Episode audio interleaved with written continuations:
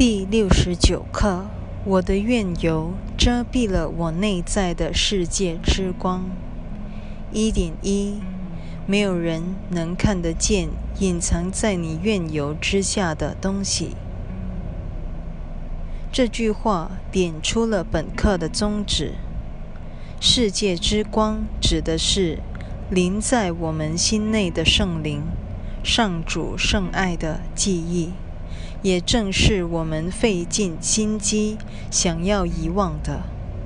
耶稣在第一百三十六课提到双重的遗忘，虽然是针对疾病而说的，但也可以完全套用在攻击这个主题，因为两者的运作法则完全相同。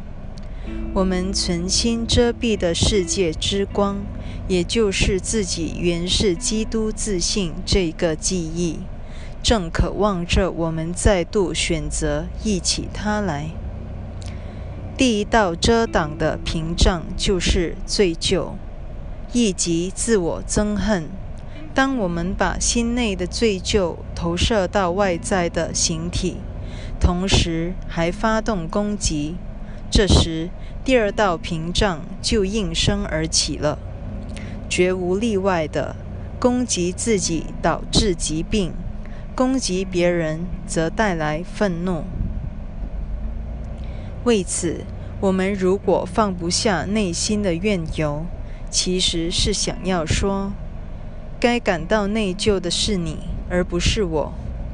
第二道屏障。原想为我们抵挡罪疚之苦，结果反倒把爱阻挡在外边了。一点二，因为你的怨尤遮蔽了你内在的世界之光，使得你身边的人与你一起陷入了黑暗。请铭记在心，圣子奥体只有一个，也因此，我若牵起耶稣的手。活在他的光明中，整个圣子奥体都跟我一起享受光明。一旦放掉他的手，我的心灵立即落回黑暗，饱受罪疚之苦。又因着我如此精神错乱，圣子奥体也跟我一起陷入了黑暗。一点三到一点五，然而。只要你一揭去那怨尤的面纱，你就和他们一起解脱了。现在就与那些陷地狱的伙伴同分享你的救恩吧。在世界之光内，他原是你的弟兄，你们会在光中一起得救。揭去面纱，其实就是宽恕。或奇迹的真谛，和对方接不接受、相不相信，甚至带着什么眼光，一点关系都没有，而只和我们内心想做什么样的梦有关。我们的心内始终只有两种东西：若非天堂之念，就是地狱之念。这儿的我们，指的是上主的唯一圣子。二，今天让我们再下一点真功夫，深入你内在的光明。在我们开始尝试练习之前，先花几分钟的时间想一想我们即将练习的观念。此刻，我们真心的寻求世界的救恩，我们正在努力看那。我们正在努力看穿那遮蔽救恩的黑色面纱。我们正设法掀起那片面纱，目睹上主之子的泪水在阳光下消散。在此之前，我们必须清楚了悟自己是多么不想做此练习，因为一旦进入基督的光明，我的个体性。便从此失落了。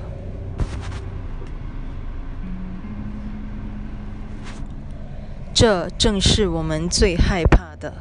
我们对奇迹课程，尤其是这类练习的抵制心态，就是发源于此。下面这张图描绘了耶稣在本课及下一课的重点。核心圆代表他马上就会提到的光明之圈。这个核心圆在这两课即是指正念之心。耶稣紧接着解释，圈内含有真实自信的倒影，因为真实自信不可能存在幻境里，但我们仍会设法用一团乌云来覆盖真理的倒影。乌云则代表现实生活中的种种经验。我们相信自己是一具身体，活在乌云里。耶稣在图中所说的“你”加上了引号，因为那不是真正的你。抉择者也加上了引号，理由一样。抉择者只可能存在于心灵的层次。我们坚信自己生活在这一团乌云里，难怪什么也看不到。活在乌云里的人，必然看不到阳光，就像在阴天飞行，飞机得飞越云层之上才会看到阳光。耶稣在正文也曾借着乌云掩盖罪疚的意象，教导我们看透乌云，彻悟所知所见皆是虚幻。以下无比生动的两段，我再完整的引述一遍。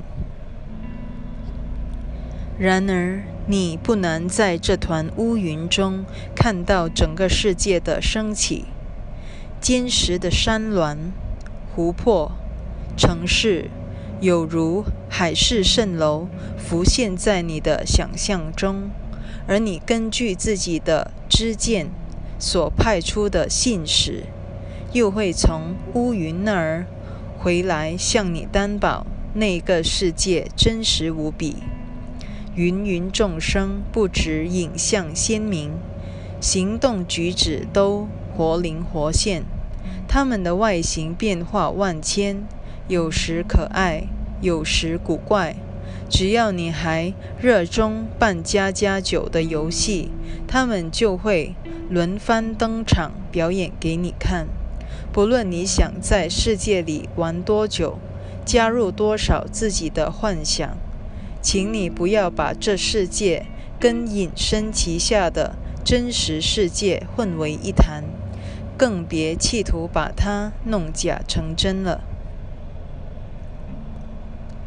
你也应当这样看待最旧那段，你也应当这样看待最旧那团乌云。一眼看穿他的假象，不再把他当成真实人物。你若穿越过去，才不会撞得鼻青脸肿。你内的向导领你穿越之际，必会同时教你看出乌云的空无，因为一个光明世界就在它的下面。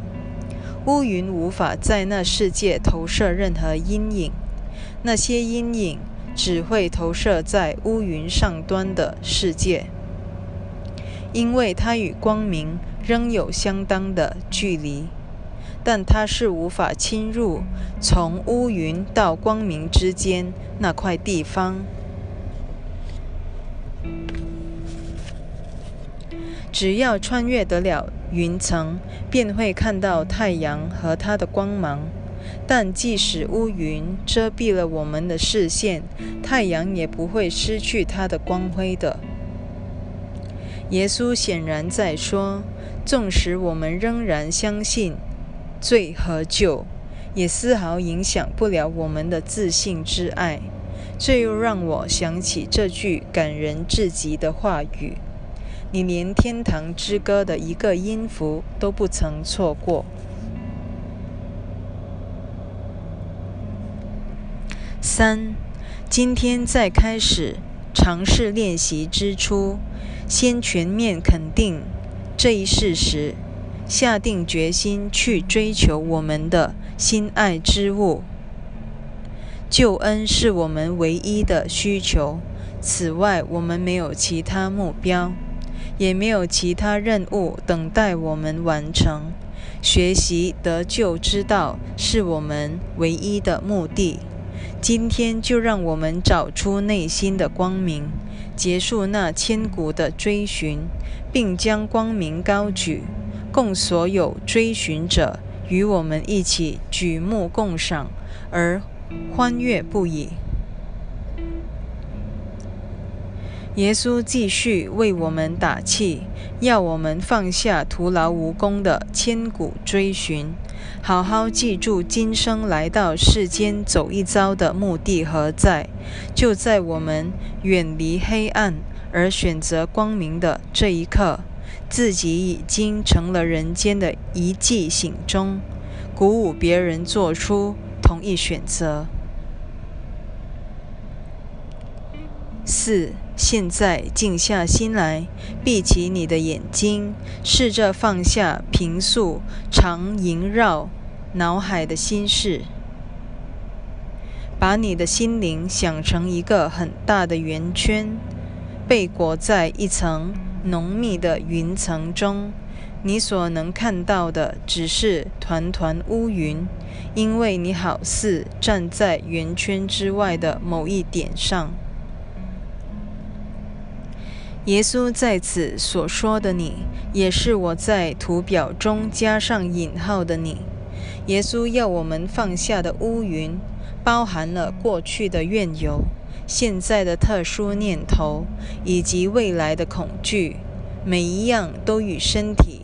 密切交关。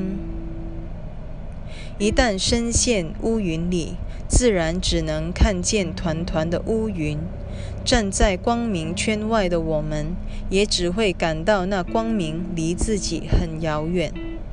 借着这一个譬喻，可以说，整个宇宙里最浓密的。一道屏障，即是深埋在我们心中的罪疚。一旦与他认同，就不可能不透过他的眼睛去看一切。各位应该还记得，人类打造眼睛的真正目的，就是不想看见。这正是我们看不到光明之圈的原因所在。纵然这光明不止笼罩着我们，甚至就在自己心里，我们却始终视若无睹。五点一，从你立足之处看去，你没有理由相信乌云内会藏有灿烂的光明。耶稣换个说法，继续发挥前一段的要旨：我们的。所知所见都离不开自己的个体性与特殊性，那些在我们心目中才是最踏实的东西。由于肉眼只能看见形体的世界，同时普天之下几乎人人都认同这一疯狂之见，我们自然认定现实就是如此，再也意识不到它下面的真相了。再说一遍，最旧的黑暗会使我们对光明彻底的盲目。可还记得这一句发人深省的话？没有比只看外表的知见更盲目的了。五点二到五点五，乌云似乎成了唯一存在的现实。你所看见的，好似仅止于此。因此，你裹足不前。然而，唯有穿越过去，才可能使你彻底相信乌云的虚幻不实。今天，我们就要跨出这一步。如果我们并不觉得有穿越乌云的必要，自然便会裹足不前，犹如柏拉图洞穴的比喻。那群被锁链绑住的囚犯，只看得到洞壁上晃动的人影，就误以为那是实况，丝毫不知那些只是投射在石壁上的人影而已。既然不知真相，自然无法探寻整个景象的源头。最多只能将这些乌云重新排列组合一下，让自己在人间好过一点。好比说，我们原本为了看得清楚而发明了种种的人工照明，例如蜡烛、油灯、钨丝灯泡、荧光灯、水银灯，甚至是太阳的光，不一而足。最厉害的是，我们还打造出。自身特殊性的光环。总之，我们不认识真正的光明，只好尽己所能打造自己想要的光明。正如同我们不只认定一切问题都出在世界那一团乌云里，而且确信只能在那儿找到答案。就这样，小我企图把非心之境打造成人生现实。这一阴谋不仅得逞，而且已在世间大行其道。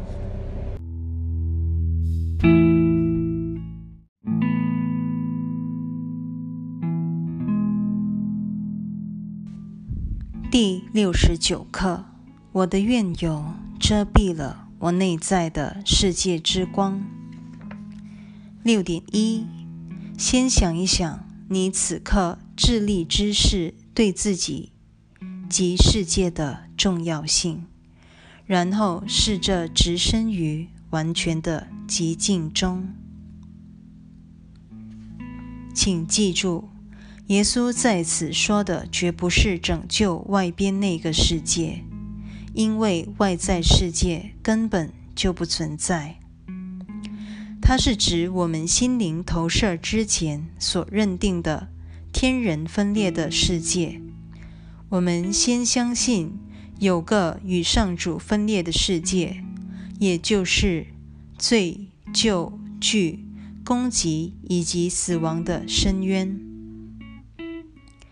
然后将这一个思想体系。投射成一个外在世界，并且相信这一个世界有待自己的拯救。前面说过，耶稣要我们成为世界的救恩之光，当然不是指有形可见的光明，否则就和他的基本讯息背道而驰了。我们得拯救世界。因为我们得拯救自己，我们拯救了自己，因为我们拯救了世界。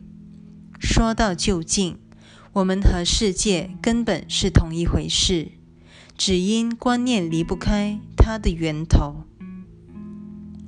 耶稣下面这一段教诲，言简意赅地解说了心灵与世界的关系，以及救恩的本质是什么。由于那个世界是出自你所不要之物，你因为怕它，才把它从心中投射出去的。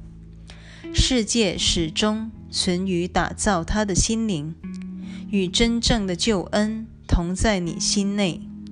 切勿相信世界在你心外，因为你必须先认清世界真正的所在，才有驾驭它的可能。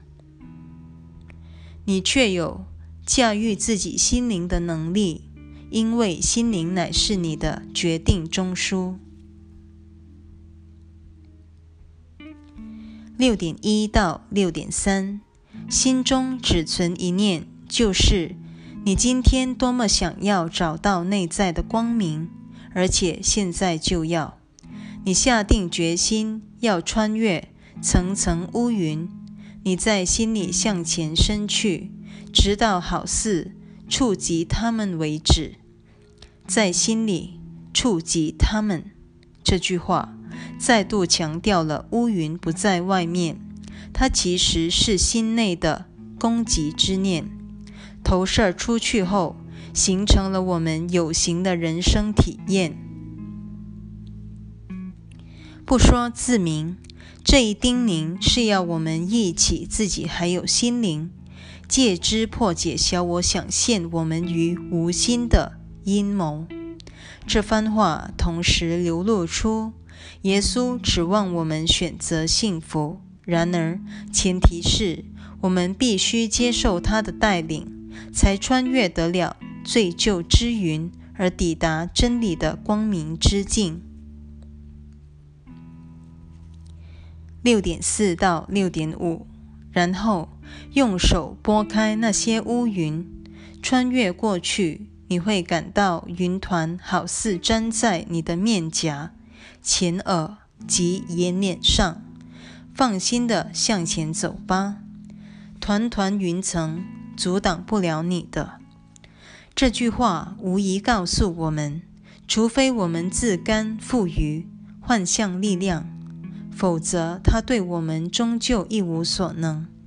话说回来，我们得先深切意识到特殊性对自己百害而无一益，我们才可能用心操练下去。换句话说，为了抚平痛苦，我们才会甘心好好操练。人忍受痛苦的耐力虽高，终究有其限度。迟早，心灵会隐隐地冒出一念：一定还有更好的途径才对。终有一天，痛苦会逼得我们不得不认错。毕竟，抓着判断、怨尤或特殊性不放，不论哪一种形式，对自己一点好处都没有。是的，我们总有一天会刻骨铭心地体会出这一真相的。除了放下他们这一途，其他什么方法都无效。在这之前，我们只能虚心受教，遵循指示，如实操练。罪疚之云必定阻挡不了我们，只要我们不赋予他们任何力量。七，你若练习得当，就会开始有一种被托举起来。飘然向前的感觉，你那小小的努力及决心，会招引宇宙的大能前来相助。上主会亲自将你由黑暗提升至光明内。你的意愿与他的旨意同出一辙，你不会失败的，因为你的意愿就是他的旨意。我们怎么可能失落？这才是关键之所在。问题是，我们毫不觉察小我一直想要自行承受失落之苦，但我们是不可能失落的，只因最后的结局会与上主本身一般屹立不摇的。我们深知此言不虚，只要自己亲自接受了救赎。也就是接受上主和我不曾分开这一喜讯，而接受这一喜讯，只需要我们小小的努力及决心，也就是允许圣灵帮助我们一起真相的小小愿心。耶稣在正文解说神圣一刻时，给了我们同样的鼓励及保证。只要你满怀恢复神圣面目的大愿心，必能获享神圣一刻的。你心灵所能为他做的准备，顶多只是认清自己对他的渴望超乎世上任何一物。此外，你无需做更多的事了。其实，你最需要做的，就是明白自己不可能做的更多了。神圣一刻不是单靠你的小小愿心就能成就的，你那小小愿心必须先融入上主旨意的无限能力，神圣一刻才可能发生。至于你的本分，只是献给他圣灵小小的愿心，让他为你消除所有的恐惧与怨恨。并因而获得宽恕。你的小小信心一旦与他的智慧结合，他便能把你引进救赎大业。而且保证你马到成功。只要与他在一起，你等于在坚固的信仰基石搭起了一座直达天堂的天梯。八点一到八点二，今天全心信赖你的天赋吧，相信他不只聆听了你，而且答复了你。即使你尚未认出他的答复，你仍可全然放心，答案已经赐给你了，你终会领受的。即使你尚未认出他的答复，这句话十分耐人寻味。因他表示出，耶稣完全明白我们仍在过程之中，因此他并不指望我们立刻就能穿越乌云幻象而进入他的光明。这正是耶稣教诲的一贯风格。一方面，他为我们指出目标之所在，而且不断为我们打气。只要我们有足够的愿心，就会有足够的力量。另一方面，他同时提醒我们还有一大段路要走。值得庆幸的是，与上主一般屹立不摇的结局始终在那儿，等着我们逐渐放下恐惧而接受上主的答复。八点三到八点五。当你企图穿过云层，迈向光明之际，好好护守这份信心。试着记住，你的意愿终于与上主的旨意合一了。铭记于心，你与上主携手合作之事必会成功。这几句话无疑给了我们一个生活的准则。即使小我的罪疚、焦虑及绝望有如乌云密布，但我们只需记住谁在与我们同行，并且学习信赖那个超乎自我的力量，也就是上主的爱，而非小我。我们终将穿越乌云而获享光明的。耶稣针对那一团乌云般的恐惧。说了一段振奋人心的话：“只有上主能够领你一探究竟。只要你真心愿意跟随圣灵，穿越那看似凶险之地，且信任他绝不会遗弃你，他丝毫没有吓唬你的意思。只有你最爱吓唬自己。恐惧一出现，你就忍不住想要弃他而逃。”而他却一心想带你渡过难关，更上一层楼。因着那位神圣道友的陪伴，我们终将凯旋归乡。真理必会战胜幻境，因为真理永存不灭。八点六，然后就让上主的大能在你内工作。使他的旨意与你的意愿因你而得以成就。我们早已明白，与上主的结合，凭靠的不是我们的努力，而是上主的大能。上主一词在此其实就是指圣灵，唯有他才能帮助我们一起自己的意愿与上主旨意是同一回事。整个生命的实相就是建立在这同一旨意上的。九点一到九点二，有鉴于今天这观念对于你及你的幸福的重要性，你应尽量多做短视练习，随时提醒自己，你的怨尤会使你难以意识到世界之光，同时提醒自己。你追寻光明时绝不孤单。现在你已经知道去哪儿找他了。这儿所说的绝不孤单，耶稣并不是指他自己或圣灵的陪伴，因为他们已经无需再追寻了。他要说的是，我们追寻光明时绝不孤单，因为圣子奥体内每一位弟兄都跟我在一起。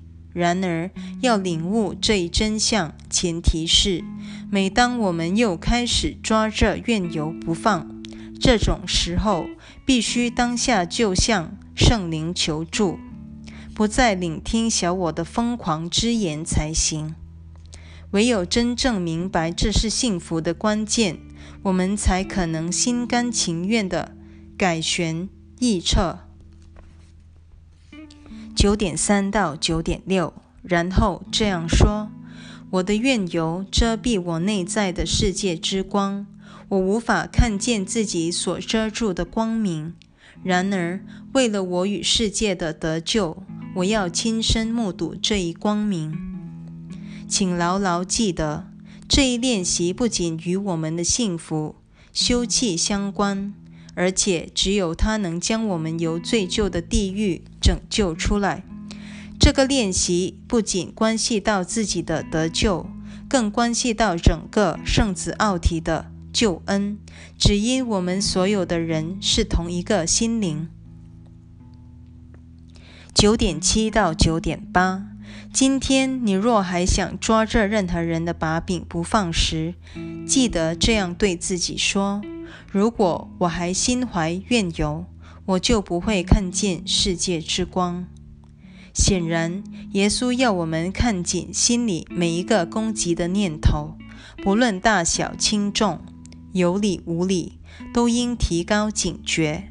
正是他们遮蔽了自己心中的世界之光，甚至可说，我们的怨尤不仅会遮蔽另一人的光明，还会。陷所有的人于无尽的黑暗。若要由此脱身，唯有一途，就是决心放下怨尤。